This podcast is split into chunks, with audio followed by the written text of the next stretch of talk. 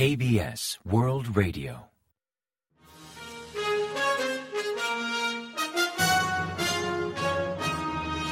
Informativo de KBS World Radio. Bienvenidos un día más al informativo de KBS World Radio. Les habla Javier Castañeda y tras el saludo les avanzamos los principales titulares del día 23 de febrero. El Banco de Corea congela el tipo de interés en un 3,5% anual. El gobierno fija el objetivo de exportación en 685.000 millones de dólares. El ingreso real de los coreanos retrocede por la inflación.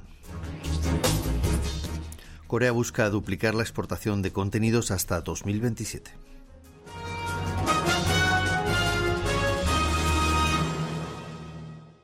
Y tras el avance de titulares les ofrecemos las noticias.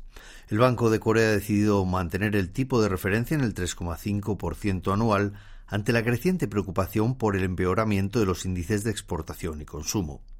El jueves 23 el Comité Financiero y Monetario del Banco Central anunció que congelará el tipo de referencia frenando la tendencia alcista que desde abril del año pasado se mantuvo hasta por séptima vez consecutiva. Según el Banco de Corea, tras esta medida se espera que la tasa de inflación remita gradualmente, aunque podría mantenerse por encima del objetivo del 2% fijado por el Gobierno. También confirmó que todavía perdura la incertidumbre económica, recomendando hacer un constante seguimiento de los precios y de otros posibles factores de riesgo para definir si hiciera falta recurrir a una nueva subida de tipos. Sobre la economía real, estima que el crecimiento se ralentizará ante el descenso de las exportaciones y la lenta recuperación del consumo, rebajando la previsión de crecimiento para 2023 del 1,7 al 1,6%.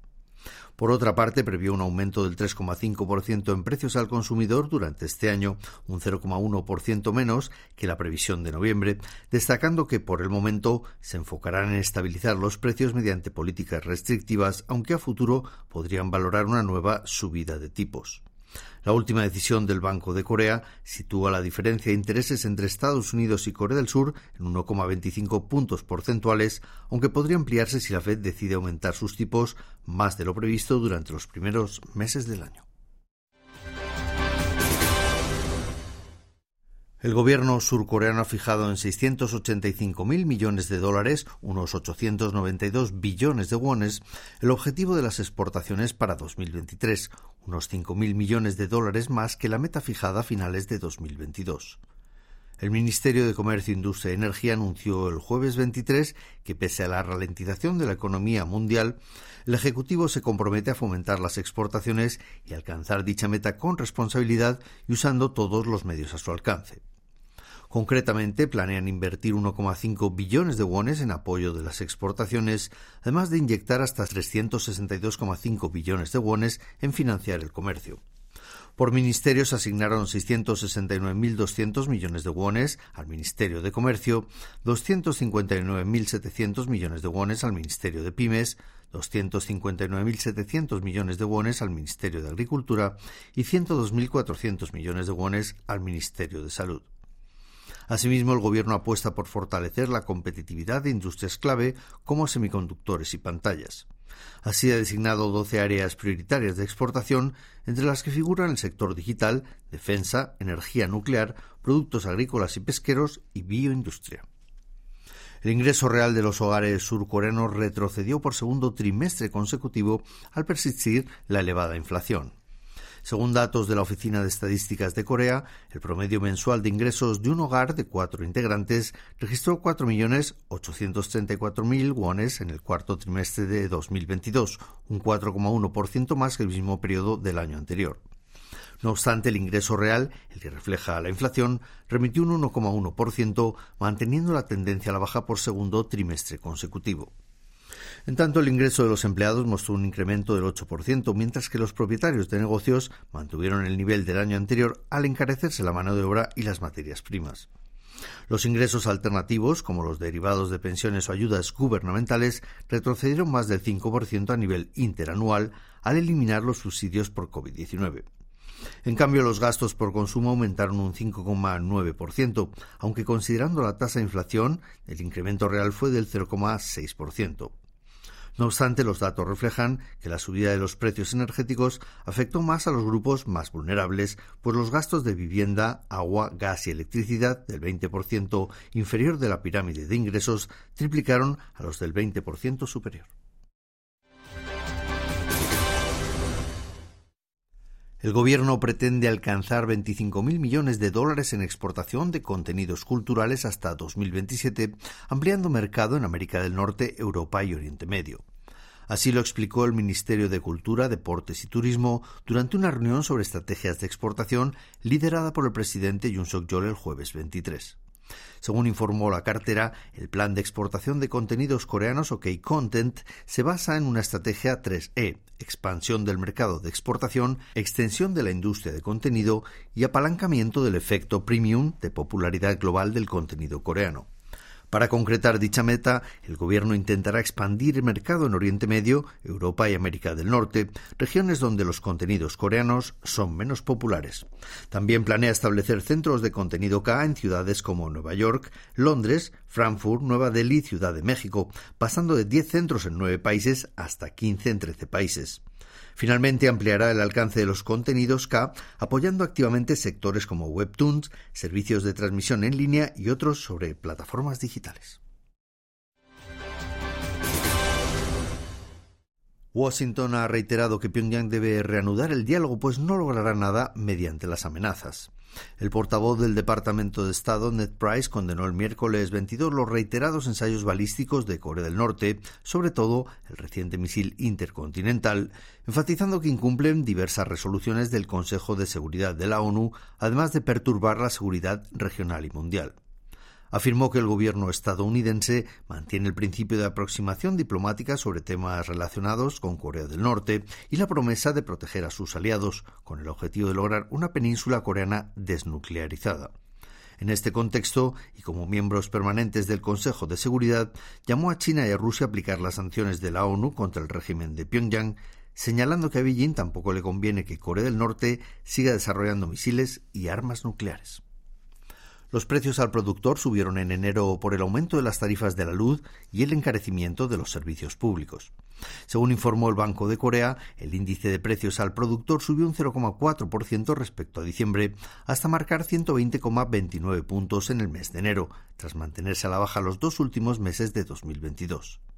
En cambio, a nivel interanual subió un 5,1%, aunque el margen de incremento sigue disminuyendo por séptimo mes consecutivo. Por tipos de bienes, los agrícolas se encarecieron un 0,6% intermensual, los alimentos un 0,7% y los productos químicos un 0,1%, mientras que el carbón y los productos petrolíferos bajaron un 3,1%. También aumentaron los precios de la luz, del agua y del gas, mientras que los servicios de recolección y tratamiento de residuos subieron un 4% respecto al mes anterior. La energía eléctrica en particular registró una subida del 10,9%. El índice de precios de oferta doméstica, el que mide las fluctuaciones además de reflejar el precio de los productos importados, aumentó en los bienes finales pero bajó en materias primas y bienes intermedios. El presidente de la Asamblea Nacional, Kim Jin-pyo, entregó al Comité Especial para la Reforma Política una propuesta de enmienda al sistema electoral que busca aumentar de los actuales 47 hasta 97 los escaños asignados por representación proporcional. La clase política surcoreana debate ahora la reforma del sistema electoral y en base a estudios realizados por sus asesores, el presidente del Parlamento concluyó que ninguna de esas propuestas es posible sin aumentar la representación proporcional. Por eso sugirió elevar el número de diputados a elegir por listas, bien aumentando a 350 el total de escaños parlamentarios o bien disminuyendo los asignados por escrutinio uninominal sin alterar la dimensión de la Cámara legislativa. Por esta última sugerencia, que mantendría el actual nivel de escaños en 300, debería adoptarse un sistema electoral mixto, aplicando el escrutinio uninominal a zonas con baja densidad de población y el plurinominal a circunscripciones con alto volumen de votantes, permitiendo hasta 10 candidatos por distrito.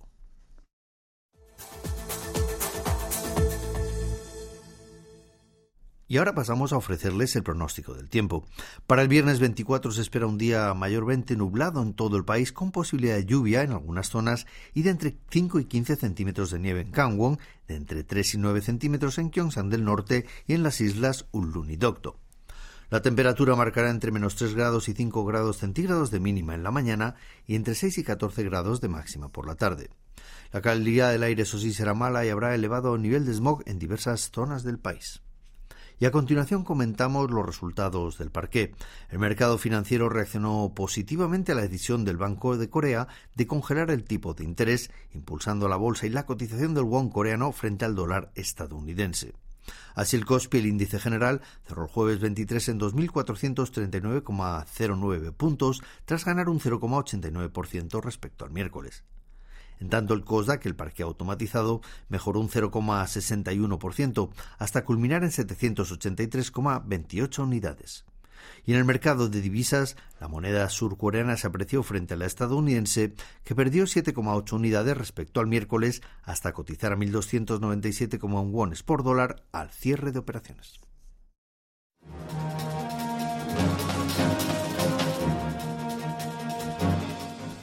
Y hasta aquí el informativo de hoy. Gracias por acompañarnos y sigan en la sintonía de KBS World Radio.